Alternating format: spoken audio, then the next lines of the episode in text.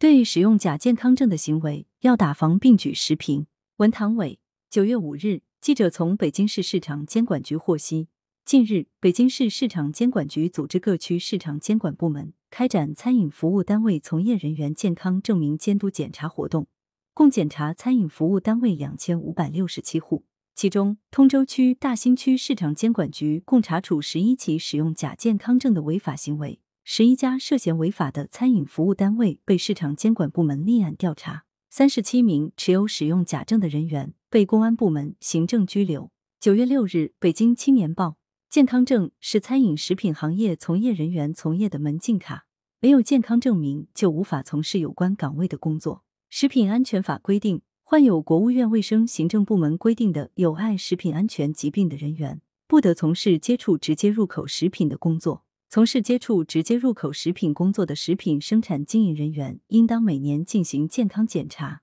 取得健康证明后方可上岗工作。由此不难看出，身体健康并合法取得相应的健康证明是一项法定责任，因此健康证的合法性则极其关键。然而，在实际操作中，上有政策，下有对策。一些餐饮单位和从业人员不通过正常程序取得健康证，而是采取非法渠道和手段获得假健康证。在此次专项整治中，十一家单位三十七人使用假健康证，存在很大的安全风险。这些商家和个人无视法律责任和公共安全，采取使用假证的行为，理应受到法律的处罚。记者发现，一张简单 P 图制作而成的健康证截图，仅需要二十元至四十元。且卖家称保证通过审核，此类做法一度成为外卖行业的潜规则，并以黑灰产业的形态持续存在。之所以如此，其间有多重原因，比如时下没有统一的健康证标准，制作假证较为容易，也很难辨别真伪。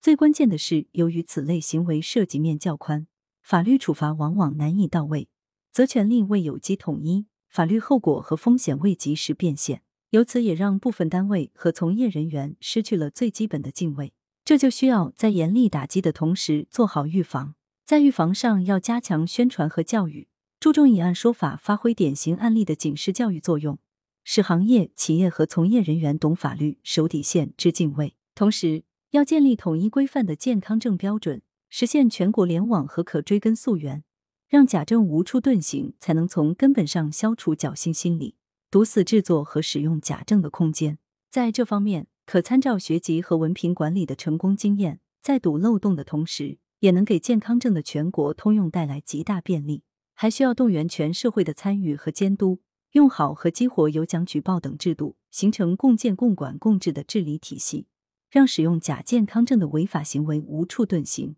羊城晚报时评投稿邮箱：wbspycwb 点 com。来源。羊城晚报羊城派责编张琪谢小婉校对朱晓明。